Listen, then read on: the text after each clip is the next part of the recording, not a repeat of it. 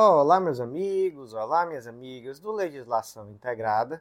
Aqui quem fala é o professor Bruno Valente. Nossa conversa de hoje é sobre o informativo de número 1101 do STF.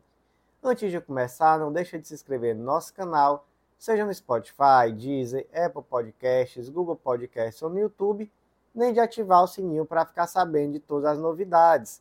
Se inscreve também no nosso Instagram, arroba legislação integrada, onde todo dia tem novidade e acesse o nosso site legislaçãointegrada.com.br. Lá você vai conhecer o Clube da Lei, esse clube de membros que dá acesso a todos os materiais de lei seca e jurisprudência do Legislação Integrada e a mais de 100 planos de leitura, tudo o que você precisa para um estudo completo, atualizado e organizado de lei seca e jurisprudência em uma única assinatura que dá acesso a material semanalmente atualizado. Então vem fazer parte do Clube da Lei Conhece também o Mapa do Aprovado, esse curso que te ensina a ter autonomia na hora de organizar os teus estudos, isso sem depender nunca mais de coach, de mentor, de ninguém, você com você mesmo aprendendo a traçar as melhores estratégias para chegar no seu objetivo. E por último, conhece também a editora integrada, que é uma editora pensada para você que tem aquele livro ali na gaveta mas ainda não teve a oportunidade de publicar, seja monografia, uma dissertação, um trabalho. E essa publicação com certeza vai ser muito importante na tua prova de títulos. Então, vem conhecer também a editora integrada. Sem mais delongas, meus amigos, vamos para o primeiro julgado do dia. O primeiro julgado de hoje foi inserido na Constituição Federal e é uma tese de repercussão geral, tema 698 do STF, e essa tese está dividida em três pontos. 1. Um, a intervenção do Poder Judiciário em políticas públicas voltadas à realização de direitos fundamentais, em caso de ausência ou deficiência grave do serviço, não viola o princípio da separação dos poderes. 2. A decisão judicial, como regra, em lugar de determinar medidas pontuais, deve apontar as finalidades a serem alcançadas e determinar a administração pública que apresente um plano e ou os meios adequados para alcançar o resultado. 3. No caso de serviços de saúde, o déficit de profissionais pode ser suprido por concurso público ou, por exemplo, pelo remanejamento de recursos humanos e pela contratação de organizações sociais ou organizações da sociedade civil de interesse público. Então, de OS ou OCIPs. Vamos lá, gente. Qual é o ponto aqui? O ponto é um debate acerca de independência dos poderes, independência e harmonia dos poderes. Até que ponto o poder judiciário pode ser um agente que vai determinar, que vai obrigar a administração pública a tomar determinadas atitudes do âmbito administrativo. Então, por exemplo, não tem hospital. Até que ponto o judiciário pode obrigar a administração a ir lá e construir um hospital? Está faltando remédio. Até que ponto o judiciário pode ter essa atitude mais proativa no sentido de determinar a administração pública que tome determinadas atitudes? Então, isso é um debate sobre protagonismo judicial. Até que ponto o judiciário pode ser um protagonista e a partir da onde ele deve se autoconter. E aí o STF, nessa tese, que foi uma tese muito bem feita, uma tese muito inteligente, na verdade, ele traz parâmetros, dizendo, olha, até que ponto o judiciário deve ir, como o judiciário deve agir diante de determinadas circunstâncias. Então, olha só, vamos reler aqui quais foram os parâmetros. E nós vamos perceber que foram realmente parâmetros muito razoáveis. Primeiro parâmetro: é necessário verificar se essa deficiência no serviço público decorre de uma inércia ou de uma morosidade efetiva do poder público, e isso daí deve estar comprovado nos autos. Segundo parâmetro, deve-se questionar se é razoável e faticamente possível que essa obrigação pleiteada seja universalizável. Terceiro parâmetro, e esse é muito interessante, determinar a finalidade a ser atingida e não o modo pelo qual essa finalidade deve ser atingida. Percebem como é diferente? Nesse segundo caso, existe uma proatividade excessiva. Você diz: olha, atinge essa finalidade fazendo desse jeito. No primeiro caso, não, você diz, olha, eu quero essa finalidade. Como você vai fazer? Aí está na sua discricionariedade administrativa. É você que entende de administração. Então você, poder executivo, que vai determinar. E aí você até favorece dessa forma um debate institucional, uma resolução consensual. Então, assim, você deixa o leque mais aberto, você, o, você que eu digo, né, o judiciário, não toma para si totalmente protagonismo e permite que as coisas fluam de uma forma mais equilibrada. Quarto parâmetro, a decisão tem que se pautar em documento, manifestação de órgão técnico. Então, essas manifestações técnicas devem estar sempre nos autos. E quinto, sempre que possível, é necessário estimular a participação de terceiros, então, amigos curi, audiências públicas e etc. Então, gente, foram esses cinco parâmetros e a tese fixada ela tem três pontos. Eu vou reler essa tese agora para permitir uma melhor fixação. 1. Um, a intervenção do Poder Judiciário em políticas públicas voltadas à realização de direitos fundamentais em caso de ausência ou deficiência grave do serviço não viola o princípio da separação dos poderes. 2. A decisão judicial, como regra, em lugar de determinar medidas pontuais, deve apontar as finalidades a serem alcançadas e determinar a administração pública que apresente um plano e ou os meios adequados para alcançar o resultado. 3. No caso de serviços de saúde, o déficit de profissionais pode ser suprido por concurso público ou, por exemplo, pelo remanejamento de recursos humanos e pela contratação de organizações sociais ou organizações da sociedade civil de interesse público. Próximo julgado de hoje, inserido na Constituição Federal, é uma tese fixada na ADI 3565 e a tese ficou da seguinte forma: é inconstitucional dispositivo da Constituição Estadual que veda a prestação de serviço de arrecadação e movimentação dos recursos financeiros por instituições financeiras privadas constituídas no país sob controle estrangeiro. Qual foi a Constituição que trouxe essa previsão? Foi o artigo 171 e os parágrafos respectivos da Constituição do Estado do Mato Grosso, que determina o quê? Determina que a arrecadação dos tributos e receitas da administração ela tem que ser efetuada em instituição financeira, pública ou privada, em que brasileiros detenham mais de 50% do capital com direito a voto. E os parágrafos trouxeram ainda outras situações em que necessariamente os valores tinham que ser depositados em instituições que também atendessem a esse critério, pública ou privada, em que brasileiro detenha mais de 50% do capital com direito a voto. E aí, isso é constitucional? Não, não é. Isso fere o princípio da isonomia e o princípio da livre iniciativa. E aí, gente, não é que sempre seja vedado aplicar esse tal desse conceito de empresa brasileira de capital nacional, que seria basicamente aqui, nesse caso concreto, uma empresa em que os brasileiros teriam mais de 50% do capital com direito a voto. Ocorre que só é possível esse tipo de restrição quando houver algum risco à soberania, à segurança nacional ou à ordem econômica. E nesse caso aqui, gente, não tem nada disso, são meras operações bancárias. Então não existe aqui nenhuma justificativa para esse tipo de limitação. Então, como é que ficou a tese? É inconstitucional o dispositivo da Constituição Estadual que veda a prestação de serviços de arrecadação e movimentação de recursos financeiros por instituições financeiras privadas constituídas no país sob controle estrangeiro. Próximo julgado do dia foi inserido na Lei de Improbidade Administrativa, Lei número 8429 de 92, e o destaque é bem grande. Então eu vou primeiro explicar, vou inverter aqui um pouco a ordem, e eu vou primeiro explicar e vou ler o destaque ao final, para não ficar muito repetitivo. Sabemos, gente, que desde 2021 a Lei 14.230 inseriu a possibilidade de acordo de não persecução civil no âmbito da ação civil pública por ato de improbidade administrativa. Então, olha só o que, é que diz o artigo 17b. O Ministério Público poderá, conforme as circunstâncias do caso concreto, celebrar acordo de não persecução civil, desde que dele antevenham ao menos os seguintes resultados: 1. Um, integrar o ressarcimento do dano. 2.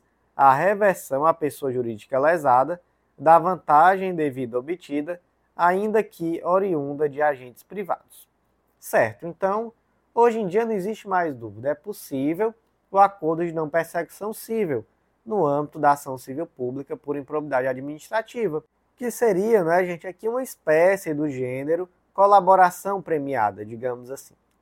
Mas a pergunta que não quer calar é: e antes? Antes de 2021, já era possível uma colaboração premiada no âmbito da ação por improbidade administrativa?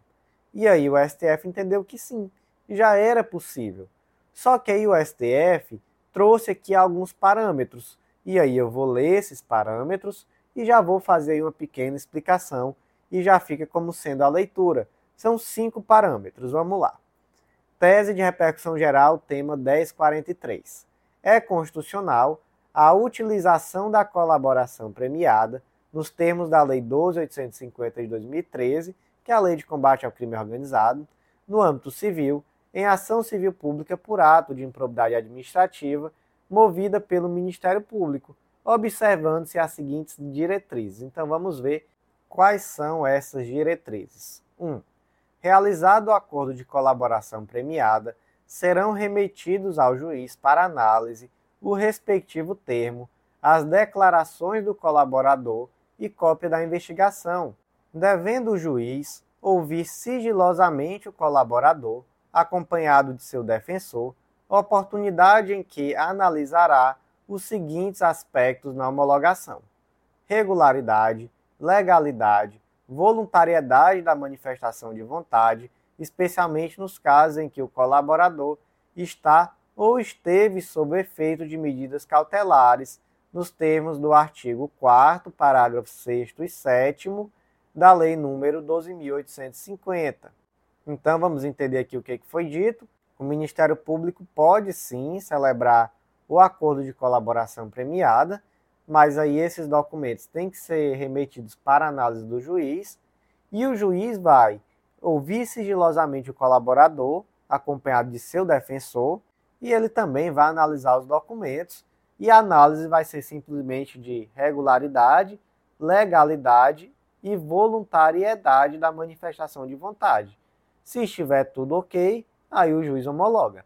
Segunda diretriz, as declarações do agente colaborador, desacompanhadas de outros elementos de prova, são insuficientes para o início da ação civil por ato de improbidade. Então aqui, né, gente, uma observação muito importante, não é possível dar início a ação de improbidade simplesmente pela palavra do colaborador.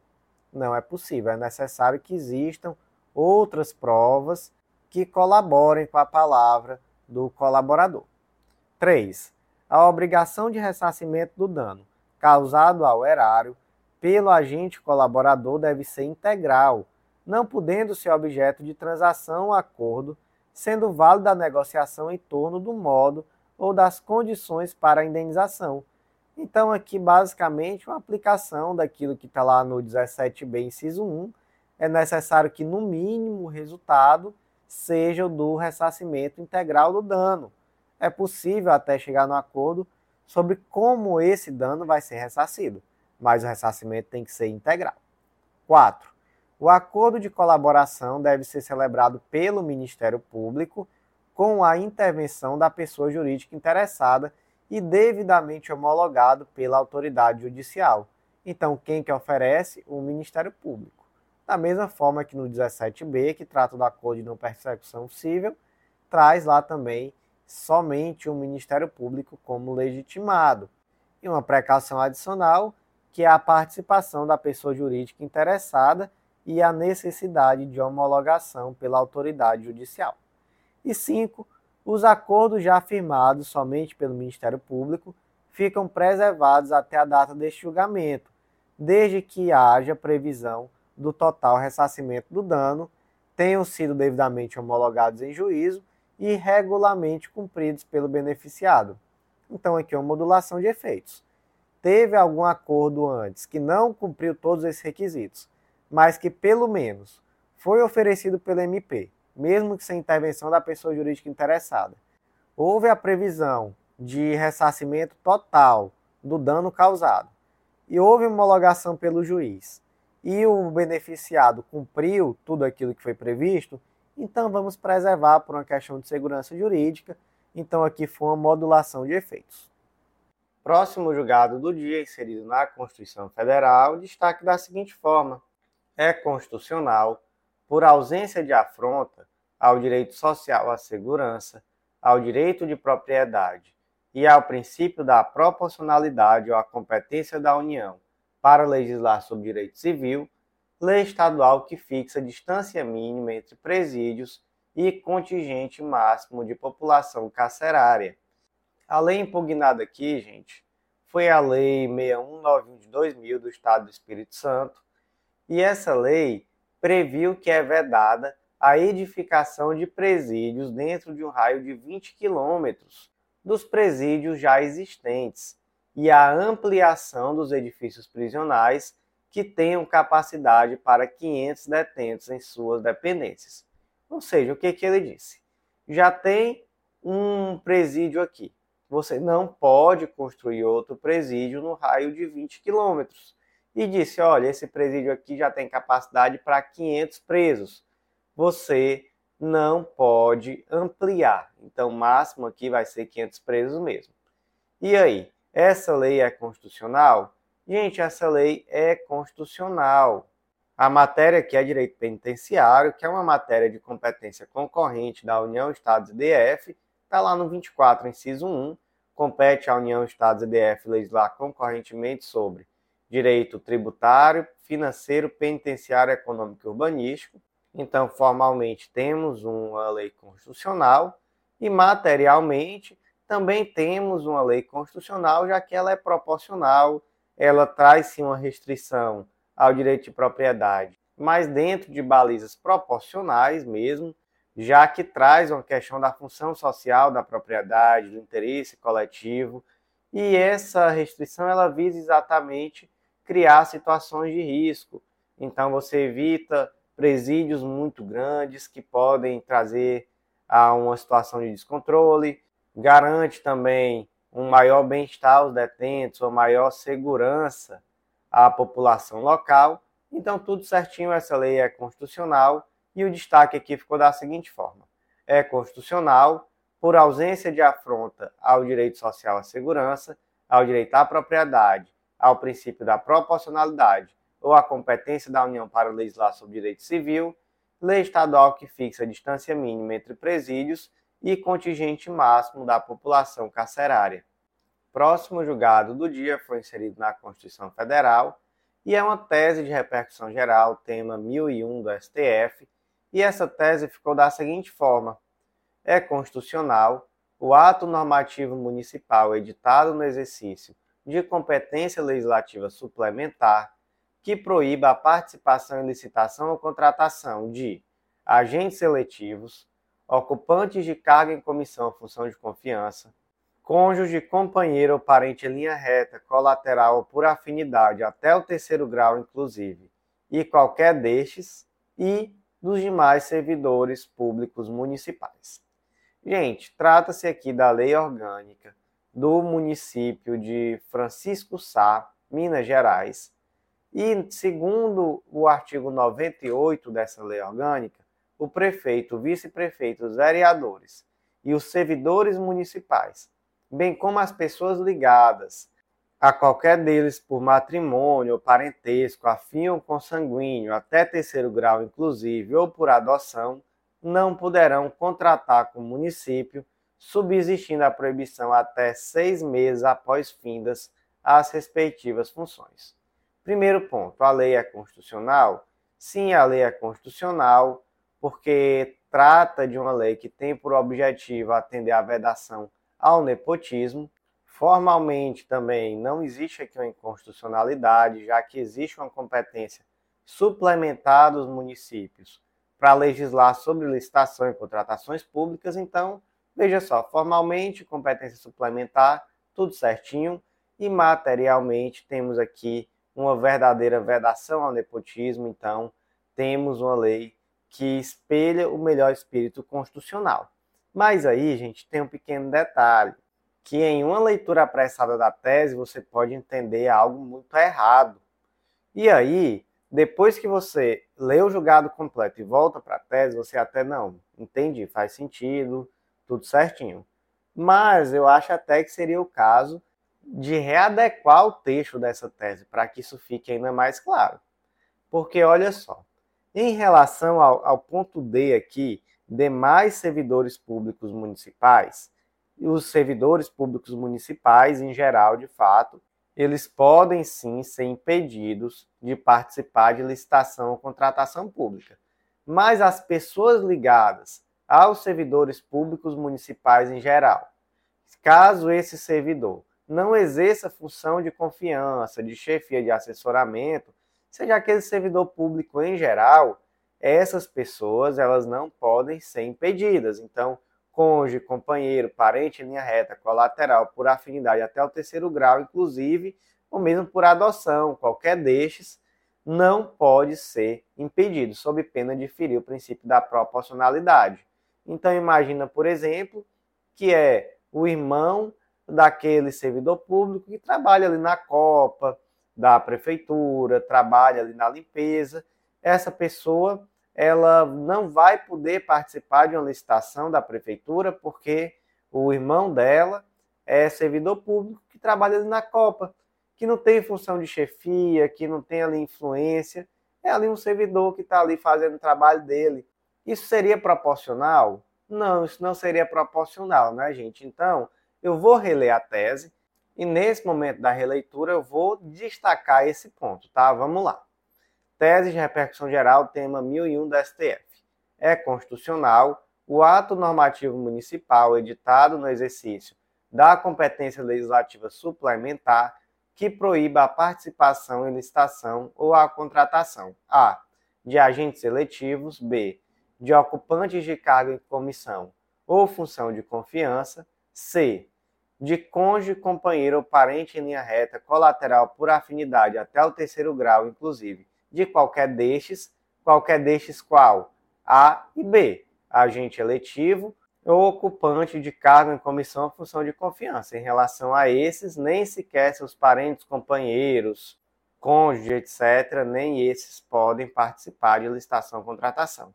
E D, os demais servidores públicos. E aí, esses demais servidores públicos, se não forem cargo de comissão, função de confiança, chefia, cargo eletivo, etc., os parentes, não é, cônjuge, companheiro, parente em linha reta, colateral por afinidade, enfim, essas pessoas aqui não estarão impedidas, somente o próprio servidor. Próximo julgado do dia inserido na Constituição Federal, destaque da seguinte forma: é constitucional na medida em que preserva a autonomia dos municípios e se limita a estabelecer critérios padronizados para a instituição, organização e exercício das guardas municipais, a Lei Federal 1322 de 2014, na qual dispõe sobre o Estatuto Geral das Guardas Municipais. Gente, onde esse julgado foi inserido?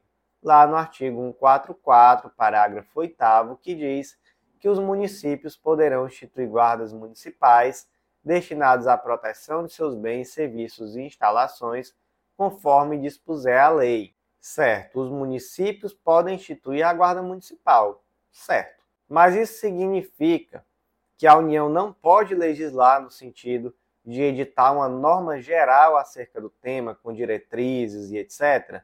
Não, isso não significa. Então, claro que a União pode sim trazer critérios padronizados para a instituição, organização das guardas municipais, enfim, na medida em que essa lei, que vai simplesmente trazer diretrizes, normas gerais, ela vai preservar a autonomia dos municípios para trazer aquelas peculiaridades que são inerentes a cada um deles. Ok. Mas aqui o ponto que pegou mesmo, mesmo, foi porque a Lei 13022 de 2014 trouxe a possibilidade dos agentes municipais, né, aqui no caso das guardas municipais, melhor dizendo, exercerem atividade de fiscalização de trânsito, inclusive aplicação de multa. E aí, obviamente, foi esse ponto principal que foi impugnado. Mas o STF entendeu que é sim possível, que não existe uma inconstitucionalidade nesse ponto e que sim se trata aqui de uma manifestação do poder de polícia que é inerente às guardas municipais. Então, guarda municipal pode aplicar multa de trânsito. Em resumo, é isso. Como é que ficou aqui o destaque? É constitucional na medida que preserva a autonomia dos municípios e se limita a estabelecer critérios padronizados para a instituição, organização e exercício das guardas municipais, a Lei Federal 13022 de 2014 a qual dispõe sobre o Estatuto Geral das Guardas Municipais. Próximo julgado de hoje, inserido na Constituição Federal, e é uma tese fixada na ADI 7356 de Pernambuco. A tese ficou da seguinte forma: não viola o artigo 7, inciso 16 da Constituição Federal, o estabelecimento de programa de jornada extra de segurança com prestação de serviço em período pré-determinado e com contraprestação pecuniária em valor previamente estipulado, desde que a adesão seja voluntária. Qual foi a confusão aqui? A confusão foi o decreto 30866 de 2007, lá do estado de Pernambuco, e também o decreto 30438 de 2012. Em resumo, esse decreto trouxe a possibilidade dos policiais que assim o quiserem, aderirem a um período extra de trabalho. E aí, por esse período extra de trabalho, eles receberiam a contraprestação. Só que aí, o que que, o que, que se argumentou para dizer que isso, que isso era inconstitucional? Se argumentou que lá no artigo 7 inciso 16 da Constituição, está determinado que a remuneração do serviço extraordinário deverá ser superior, no mínimo, em 50% a remuneração do serviço normal. Então, o que, que eles disseram? Disseram: olha, é um serviço extra, além daquele que é necessário, além daquele que faz parte da carga horária do agente público. Então, para que ele exerça esse serviço extra, ele deve ganhar no mínimo 50% a mais a cada hora trabalhada.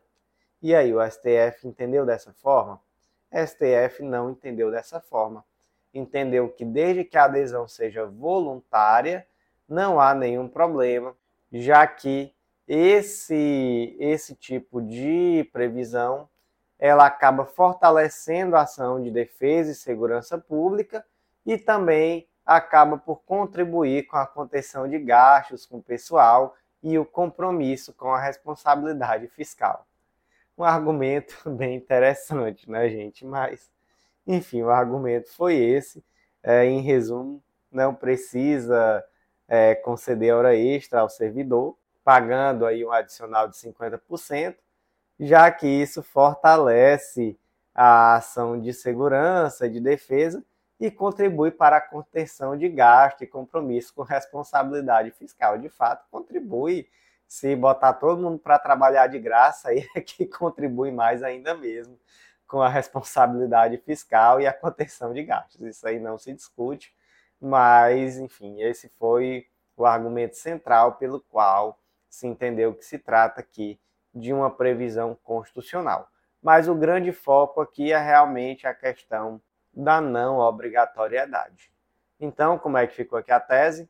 Não viola o artigo 7 inciso 16 da Constituição Federal, o estabelecimento de programa de jornada extra de segurança com prestação de serviço em período pré-determinado e com contraprestação pecuniária em valor previamente estipulado, desde que a adesão seja voluntária. Próximo julgado do dia diz respeito à emenda constitucional 45 e o destaque ficou da seguinte forma: a omissão inconstitucional do Poder Legislativo quanto à lei que cria o Fundo de Garantia das Execuções Trabalhistas, o FUNGET, conforme previsto no artigo 3 da Emenda 45 de 2004, o qual é integrado, entre outras receitas, por multas decorrentes de condenações trabalhistas e administrativas oriundas da fiscalização do trabalho. Então vamos lá, artigo 3 da Emenda Constitucional 45. a lei criará o Fundo de Garantia das Execuções Trabalhistas, integrado pelas multas decorrentes de condenações trabalhistas e administrativas oriundas da fiscalização do trabalho, além de outras receitas. Nunca eu tinha ouvido falar nesse fundo, professor. Pois é. E qual o objetivo dele? É assegurar o pagamento de créditos reconhecidos pela Justiça do Trabalho em caso de não quitação da dívida pelo devedor na fase de execução. Olha só que fundo inteligente. Ele vai ser integrado por receitas decorrentes de condenações trabalhistas e de fiscalização do trabalho. E aí, naquele momento que o trabalhador tiver seu crédito prejudicado, porque a empresa já em fase de execução não está pagando, o fundo entra, cobre essa execução e vai, obviamente, cobrar esse valor da empresa. E aí o trabalhador ele fica sendo segurado, inclusive, por um fundo especialmente destinado a isso. Muito inteligente, né? Acontece que até o presente momento esse fundo não existe. E esse fundo tem previsão até mesmo em convenção internacional, que é a convenção 173 da OIT, que é que trata exatamente lá no artigo 9 ao 13 sobre esse tal desse fundo a ser criado com a finalidade de garantir os créditos trabalhistas. E aí, gente, a emenda constitucional 45, ela é de 2004, né? Quanto tempo já tem? Quase 20 anos e nada do Congresso Nacional editar essa lei para instituir o FUGET.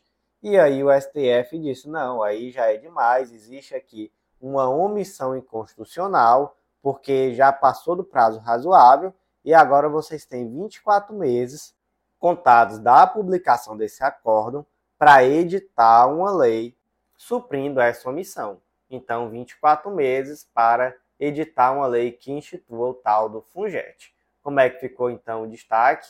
A omissão inconstitucional do Poder Legislativo quanto à edição de lei que cria o Fundo de Garantia das Execuções Trabalhistas, FUNGET, conforme previsto no artigo 3 da Emenda Constitucional 45, o qual é integrado, entre outras receitas, pelas multas decorrentes de condenações trabalhistas e administrativas oriundas da fiscalização do trabalho.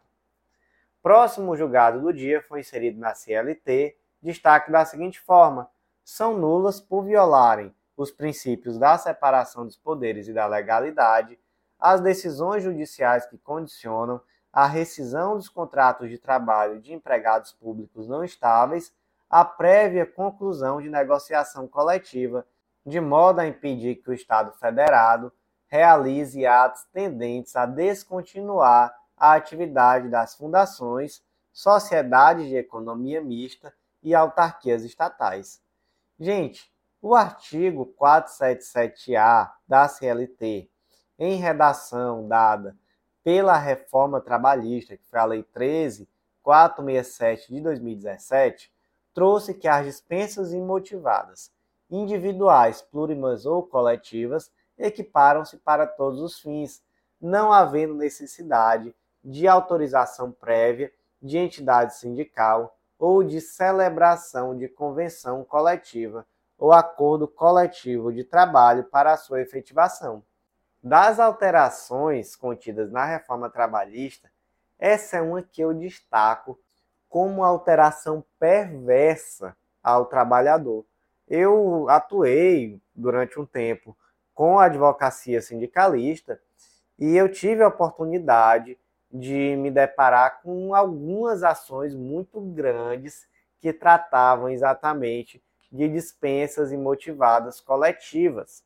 E aí, até a, a reforma trabalhista, era necessária uma negociação com o sindicato para esse tipo de dispensa.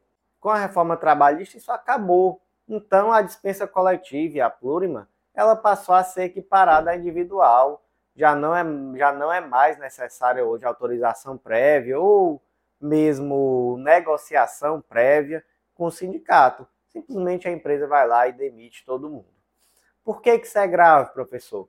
Gente, vocês não fazem ideia do quanto isso foi utilizado é, para efeitos de fraude eu mesmo cuidei de algumas ações em que havia um modus operandi muito claro. Se realizava uma demissão em massa, e depois se entrava em recuperação judicial e se tentava reduzir aí ao máximo o valor desses créditos, se tentava ao máximo estabelecer formas de pagamento muito mais suaves. Então, muitas empresas pensaram: não estou bem financeiramente, vou aqui me aproveitar dessa possibilidade e aí vou reduzir aqui, vou cortar aqui as minhas lojas que não estão dando lucro, vou fazer uma demissão coletiva e depois lá no, na recuperação judicial já vou também traçar as minhas estratégias para conseguir aprovar aqueles trechos do plano de recuperação judicial que são mais sensíveis. Olha só que, que interessante.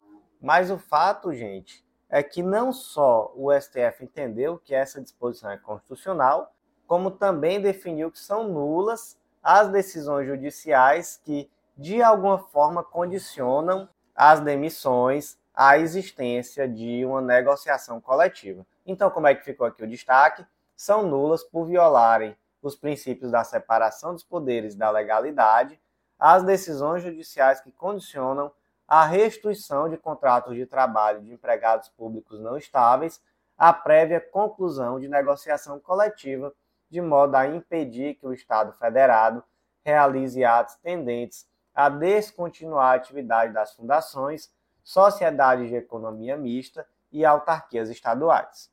Próximo julgado do dia foi inserido na CLT destaque da seguinte forma: 1. Um, à luz do princípio federativo, o piso salarial nacional da enfermagem deve ser pago pelos estados, pelo DF e pelos municípios, na medida do repasse dos recursos federais. 2. No caso de carga horária reduzida, o piso salarial deve ser proporcional às horas trabalhadas. 3. Em relação aos profissionais seletistas em geral, a negociação coletiva entre as partes é exigência procedimental imprescindível à implementação do piso salarial nacional. Nesse caso, prevalecerá o negociado sobre o legislado. Vamos entender essa celeuma. Lá em agosto de 2022, foi editada a Lei 14434 de 2022. Essa lei trouxe o tal do piso salarial da enfermagem, e esse piso salarial nacional seria de R$ 4.000 750 reais, 70% desse valor para técnicos de enfermagem e 50% desse valor para auxiliares e parteiras. Só que em setembro, a aplicação dessa lei foi suspensa pelo ministro Luiz Roberto Barroso em um ADI que foi proposta pela Confederação Nacional de Saúde, que apontava que a lei não trazia uma fonte pagadora para o cumprimento do piso, e que isso poderia inclusive levar a demissões e a extinção de leitos. Olha só o tamanho do problema. Vem uma lei, estabelece um piso para uma determinada categoria, mas não traz da onde vem o dinheiro. Simplesmente diz: agora o piso nacional é R$ 4.750. E aí restou ao STF, em um primeiro momento, suspender a eficácia dessa lei por quê? Porque seria necessário determinar de onde viria esse dinheiro. E aí é bom que se saiba que até existe uma PEC, a PEC 42, que ela exatamente tem por objetivo realizar, determinar, né, melhor dizendo, de onde viria essa suplementação orçamentária. Mas até então, nada de muito concreto, e até então, essa liminar permaneceu mantida e permaneceu suspensa a eficácia dessa lei. O tema foi a plenário virtual no dia 30 de 6 de 2023 e aqui tem uma situação que chama muita atenção, porque pela primeira vez na história do STF houve um voto conjunto. Um voto conjunto que foi do ministro Barroso e do ministro Gilmar Mendes. Olha só que situação atípica, nunca na história do STF existiu um voto conjunto de dois ministros e aqui pela primeira vez isso aconteceu, e aí naturalmente isso ganhou a mídia, isso ganhou uma certa repercussão, e isso traz um tempero a mais a essa decisão, que é uma decisão de extrema importância. Certo, vamos seguir em frente. O que que se decidiu? É constitucional esse negócio desse piso? É constitucional sim. E o piso deverá ser pago tanto pelos estados quanto pelo Distrito Federal e também pelos municípios. Então se entendeu que em relação a isso é constitucional, mas basicamente qual foi o parâmetro aqui? Olha, em relação à União, vai ter que cumprir da forma com que está aqui na lei. Em relação a Estado, DF e município, essa implementação ela deve ocorrer na medida dos repasses de recursos federais, que também a União não pode simplesmente chegar e dizer que os estados, DF e municípios vão ter ali um aumento de custo e não suplementar orçamento. E isso não funciona, isso não, não tem como acontecer. Então, essa, esse aumento pelos estados, DF e município, essa implementação do piso, melhor dizendo, vai ser na medida dos repasses dos recursos federais. E aí vem uma questão que deixou muita gente chateada, porque o STF entendeu que esse piso é para uma carga horária de 44 horas semanais. E, gente, a maioria dos servidores de saúde vão ter carga horária reduzida. Se você verificar aí uma, não sei qual percentual, mas com certeza a maioria dos servidores públicos de saúde tem carga horária ali em volta de 30 horas. Então, para eles, não vai existir o piso é, da forma como ele está, né, nesse valor de R$ 4.750, mas vai ser um piso proporcional, já que o piso se refere a uma carga horária cheia de 44 horas semanais. Então isso aqui deixou muita gente bem chateada. E para os seletistas em geral, aí, gente, nesse caso, negociação coletiva entre as partes vai ser necessária essa negociação, inclusive com o objetivo de impedir essas demissões, essa extinção de leitos, etc.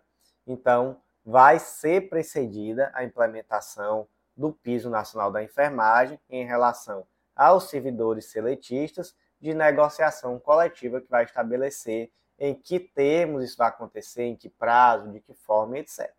Tudo isso com o objetivo de evitar um caos no setor. O resumo é isso. E se entendeu também que, nesse ponto, o negociado prevalece sobre o legislado, que é mais uma das máximas da reforma trabalhista. O negociado prevalece sobre o legislado. E aí, desde a reforma trabalhista, nós temos algo que não existia antes, que é negociação coletiva para tirar direitos. Antes da reforma trabalhista, o que eu conheço de negociação coletiva era para implementar direitos. Mas desde a reforma trabalhista tem sido assim, negociação coletiva é para tentar tirar o mínimo de direitos possíveis.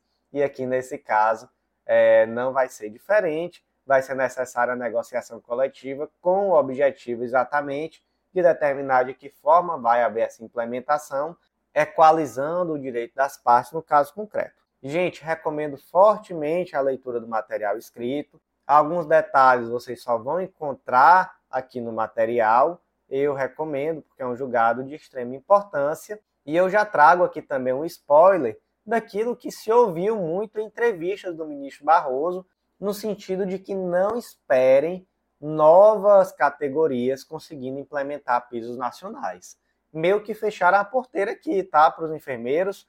É, o ministro Barroso, em muitas entrevistas, ele chegou a dizer: olha, temos, sei lá, eu não lembro o número, mas centenas de categorias na fila para implementar pisos salariais nacionais. Isso não é bom para a economia, não é bom que seja dessa forma. Essa questão de piso é algo que deve ser negociado coletivamente em cada, em cada unidade federativa, em cada realidade. Então, isso não vai ser feito nacionalmente para outras categorias, Fecha-se aqui a porteira com os enfermeiros, basicamente a, a, o recado que foi dado esse julgamento foi esse. Novas categorias não esperem, porque chegando isso ao STF, muito provavelmente vai ser declarado inconstitucional. Aqui no caso dos enfermeiros, é, se declarou constitucional, se trouxe aqui ressalvas, ressalvas que acabam até por, por ser o ganha mais não leva, então diz assim, é constitucional, mas o piso é em cima de 44 horas. É constitucional, mas vai ser implementado de acordo com os repasses de recursos federais. É constitucional, mas vai ter que ter negociação coletiva prévia. Então, ganhou, mas não levou, né? Eu acho que a, que a verdade aqui é essa. E os outros nem ganhavam. Então, os enfermeiros ainda ficaram melhor na fita do que as próximas categorias que dificilmente vão conseguir implementar pisos salariais nacionais. Eu acho que o recado foi dado de uma forma muito clara. E aí, como é que ficou aqui o destaque?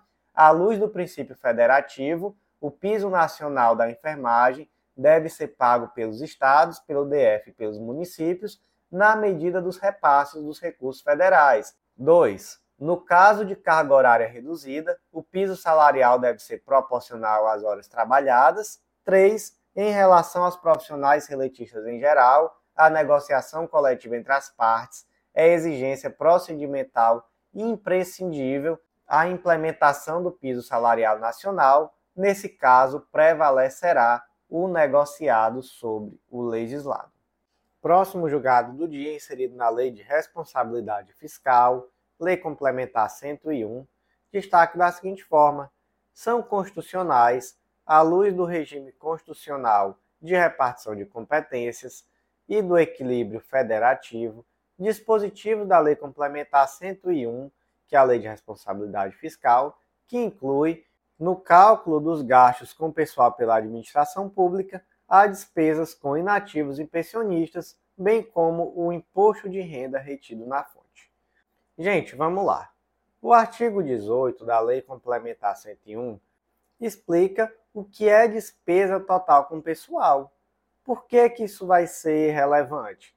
Porque, ao se determinar o que é a despesa total com pessoal, você consegue verificar quais valores pagos, quais valores dispendidos pelo Estado vão estar naquela limitação da lei de responsabilidade fiscal. Então, gente, temos aqui, por exemplo, qualquer espécie remuneratória, como vantagens fixas e variáveis, subsídios, provento de aposentadoria, de reforma, pensão, adicional, gratificação, hora extra, vantagem pessoal de qualquer natureza, encargos sociais, contribuições recolhidas pelo ente à previdência, à entidade de previdência, melhor dizendo. Então, tudo isso inclui o conceito de despesa total com pessoal. E aí nós sabemos que essa despesa total com pessoal ela tem limites que, que estão lá no artigo 19 da Lei Complementar 101, que é, por exemplo, a União só pode gastar 50% daquilo que arrecada com despesa total com pessoal, Estado e município 60%. E aí, veja só como é a dinâmica. O artigo 18 diz o que? Que inclui. O artigo 19 CAPT diz qual é o limite de despesa com pessoal. E o 19, parágrafo 1 e diz aquilo que não está computado como despesa.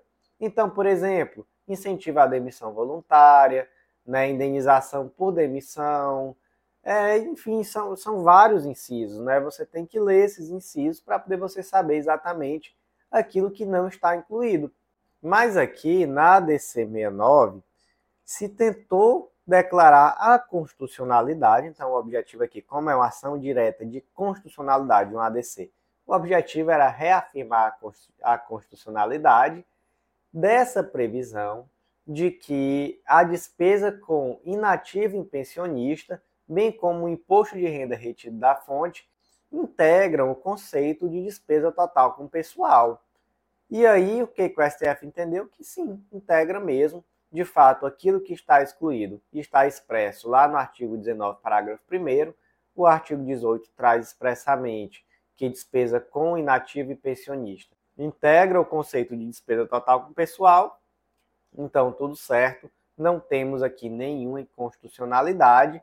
E aí é mais um julgado que eu recomendo a leitura integral, porque traz ali alguns pequenos detalhes. É bom que você leia esses dispositivos, artigo 18 e 19, é importante a leitura do dispositivo legal em si. Então, mais uma recomendação aqui de leitura.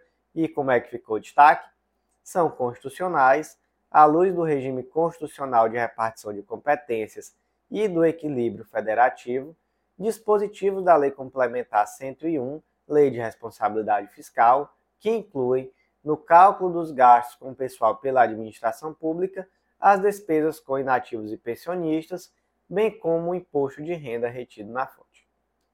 Próximo julgado do dia, inserido na Constituição Federal, e é uma tese de repercussão geral, tema 416 do STF, a tese ficou da seguinte forma: 1. Um, a complementação ao Fundef, realizada a partir do valor mínimo anual por aluno, fixado em desacordo com a média nacional, impõe à União o dever de suplementação de recursos. 2. Sendo tal obrigação imposta por título executivo judicial, aplica-se a sistemática dos precatórios nos termos do artigo 100 da Constituição Federal. Vamos lá, gente. Primeiro ponto que é esse tal desse Fundef. O Fundef é o Fundo de Manutenção e Desenvolvimento do Ensino Fundamental e de Valorização do Magistério. É um fundo vinculado à educação básica do Brasil e que foi criado pela Emenda Constitucional 14 de 96. Ele foi substituído pelo Fundeb, que é o Fundo de Manutenção e Desenvolvimento da Educação Básica e Valorização dos Profissionais da Educação, através da Emenda 53 de 2006. Qual o objetivo do Fundef? O objetivo principal era garantir recursos financeiros para o ensino fundamental, com o intuito de promover a melhoria na qualidade da educação nessa etapa, na etapa do ensino fundamental. Os recursos do Fundef, eles eram destinados a estados e municípios e a contribuição levava em consideração o número de alunos matriculados na educação fundamental. Os recursos eles tinham que ser utilizados para financiar a remuneração e a valorização dos profissionais de educação, como professores e os demais funcionários da escola, e também para a manutenção e desenvolvimento das escolas de ensino fundamental. E em 2006, esse Fundef, como eu já disse, ele foi substituído pelo Fundeb. O objetivo dessa substituição foi ampliar a abrangência dos recursos, que não só para o ensino fundamental agora, mas também para o ensino médio, então agora para toda a educação básica, ensino fundamental e médio. E o Fundeb, ele possui regras de distribuição de recursos que são mais abrangentes. E aí vamos voltar aqui para o foco do julgado. Como nós já vimos, o Fundef, o Fundeb também, traz um valor mínimo a ser empregado na educação básica por aluno. E aí, quando o município ou o Estado não tem a capacidade orçamentária de empregar esse valor mínimo por aluno, o que, que se faz? Se pega a verba do Fundeb e se suplementa esse valor para que se atinja o um mínimo investido por cada aluno. Certo. Qual foi a discussão aqui? Chegou-se a uma conclusão em um determinado caso concreto que, de fato, deveria ter ocorrido uma complementação ao Fundeb de um determinado valor que não foi repassado ao município. Esse valor vai ter que ser repassado agora, não vai judicialmente? Vai. Ok. Vai ser através de precatório? E aí é, o STF entendeu que sim, se submete sim ao regime de precatórios. Então, como é que ficou aqui a tese de repercussão geral, tema 416 do STF? A complementação ao Fundef realizada a partir do valor mínimo anual por aluno fixado em desacordo com a média nacional, impõe à União dever de suplementação de recursos. 2. Sendo tal obrigação imposta por título executivo judicial, aplica-se a sistemática dos precatórios nos termos do artigo 100 da Constituição Federal. Próximo julgado do dia, inserido na Lei Complementar 159 de 2017, que é a lei que trata sobre o regime de recuperação fiscal dos estados e do Distrito Federal, e esse destaque ficou da seguinte forma: as vedações à reposição de vacâncias de cargos públicos durante a vigência de recuperação fiscal afrontam a autonomia dos estados e municípios, o princípio da proporcionalidade, bem como o princípio da continuidade do serviço público. Contudo, a realização de concursos públicos e o provimento de cargos pelos entes aderentes devem respeitar os requisitos legais usuais: a. autorização da autoridade estadual ou municipal competente, b. avaliação das prioridades pelo ente político e c. existência de viabilidade orçamentária na admissão. Segundo ponto do julgado, a submissão dos investimentos executados por fundos públicos especiais ao teto de gastos ofende os princípios da eficiência e da proporcionalidade, na medida em que não atinge o objetivo pretendido de contribuir e de fomentar a responsabilidade fiscal dos entes subnacionais. Então, gente, veja só. Essa lei, a Lei Complementar 159 de 2017, que trata sobre o regime de recuperação fiscal dos estados do DF, vem em um contexto de crise econômica dos estados e vem em um contexto em que viu-se uma necessidade muito clara de reestruturar as finanças estatais. E como é que se fez isso? Através dessa possibilidade de adesão ao regime de recuperação fiscal. E aí, esse regime naturalmente traz diversas limitações. E, gente, vamos pensar aqui. Onde é que está o maior gasto do Estado? É com o pessoal, né? Uma empresa é do mesmo jeito. Normalmente, uma empresa, o maior gasto que se tem é com o pessoal. No Estado é a mesma coisa. E aí, o que que esse regime faz? Dentre outras coisas, ele traz limitações para a contratação. Ele, ele objetiva evitar o aumento de despesa e aí traz aí uma série de limitações. Só que olha só que limitação extrema. Imagina você submeter um estado à reposição de vacância. Então veja só, o estado ele está com determinado cargo público vacante ele quer simplesmente voltar a preencher esse cargo através de concurso público, por exemplo. Mas você imagina, para que isso seja possível, ser necessário uma autorização no plano de recuperação fiscal, que é um ato administrativo complexo que demanda a anuência de diversos órgãos federais, além da aprovação pelo presidente da República. Vocês acham que isso viola a autonomia do Estado? Isso viola totalmente a autonomia do Estado. Então isso é um excesso. Então o que, que o STF disse? Ele disse: olha, calma, não podemos aplicar essa lei de uma forma a ferir quase que de morte a autonomia dos entes federativos. Também não é por aí. Não dá para você achar que para o governador do estado é, assinar um edital de um concurso público para tão somente preencher um cargo que está vago, ele ter que conseguir autorização até do presidente da República. Não é por aí também, né? Qual seria a fundamentação disso? É o artigo 8 São vedados ao Estado durante a vigência do regime de recuperação fiscal, inciso 4 a admissão ou contratação de pessoal a qualquer título, ressalvadas as reposições de cargo de chefia, de direção e assessoramento, que não acarrete aumento de despesa, e B, a contratação temporária. Então perceba que não traz a ressalva da contratação por meio de concurso público do cargo que está vago. Então, um verdadeiro excesso, uma verdadeira situação que contraria a Constituição, e por isso o STF trouxe aqui essa interpretação no sentido do destaque do julgado que a gente vai reler agora.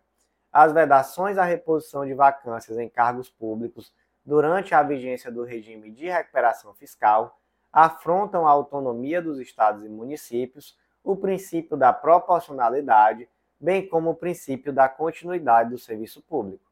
Contudo, a realização de concursos públicos e o provimento de cargos pelos entes aderentes devem respeitar os requisitos legais usuais: a autorização da autoridade estadual ou municipal competente, b. avaliação das prioridades do ente político e c. existência de viabilidade orçamentária na admissão. Segundo destaque, a submissão dos investimentos executados por fundos públicos especiais ao teto de gastos ofende o princípio da eficiência e da proporcionalidade na medida em que não atinge o objetivo pretendido de contribuir fomentar a responsabilidade fiscal dos entes subnacionais. Próximo destaque do dia inserido no Código Penal e temos aqui uma tese de repercussão geral, tema 778 do STF, a tese ficou da seguinte forma: o prazo para a prescrição da execução da pena concretamente aplicada somente começa a correr do dia em que a sentença condenatória transita em julgado para ambas as partes, momento em que nasce para o Estado a pretensão executória da pena, conforme interpretação dada pelo STF ao princípio da presunção de inocência nas ADCs 43, 44 e 54. Gente, olha só o tamanho do problema. O artigo 112, inciso 1 do Código Penal, determina que a prescrição começa a correr do dia em que transita em julgado a sentença condenatória para a acusação, ou a que revoga a suspensão condicional da pena ou livramento condicional. Então veja só, a partir do dia em que a ação penal transitou em julgado para a acusação, começa a correr o prazo da prescrição pela pena em abstrato. Qual é a lógica? A lógica é que a pena daí para frente não tem como aumentar. Então, daí para frente já se começa de fato a contar o prazo prescricional de acordo com a pena em abstrato. É isso que a lei diz, né? Aí você imagina a situação. Teve um acórdão, e aí nesse acórdão, já em segundo grau, foi fixada determinada pena, a acusação não apelou, a defesa apelou. Já teve trânsito em julgado. E aí já começa a correr a partir daí o prazo prescricional. É isso que a literalidade do artigo 112, inciso 1 do Código Penal nos conta. Qual o problema? O problema, gente, é que existe uma celeuma no direito brasileiro, ou por muito tempo existiu, acerca de qual momento em que seria possível dar início à execução da pena. Então tivemos aí um período em que a execução da pena já era possível a partir do momento em que era proferida a decisão de segundo grau. Então, mesmo com um recurso especial, recurso extraordinário, algo do tipo, isso não impediria o início do cumprimento da pena houve uma revisão de entendimento, né? É, em outros julgados, em outras situações, eu já fiz esse histórico de uma forma muito mais clara é, para mostrar que de fato a jurisprudência do STF ela mudou através do tempo em relação a esse assunto, mas o fato é que nas ADCs 43, 44 e 54, o STF entendeu que de fato a execução da pena só era possível a partir do trânsito em julgado da sentença condenatória. E aí veja só a celeuma que se cria. Se diz, olha, só é possível executar a partir do trânsito em julgado da sentença condenatória. Mas o termo inicial do prazo prescricional pela pena em concreto é a data do trânsito em julgado para a acusação. Mas é possível exercer a pretensão executória estatal no âmbito penal antes do trânsito julgado para ambas as partes? Não, não é possível. Então existe inércia do Estado? Não, não existe inércia do Estado quando existe o trânsito julgado exclusivamente para a acusação. E aí como é que você justifica o início do prazo prescricional sem que exista uma inércia estatal? Criou aqui uma celeuma.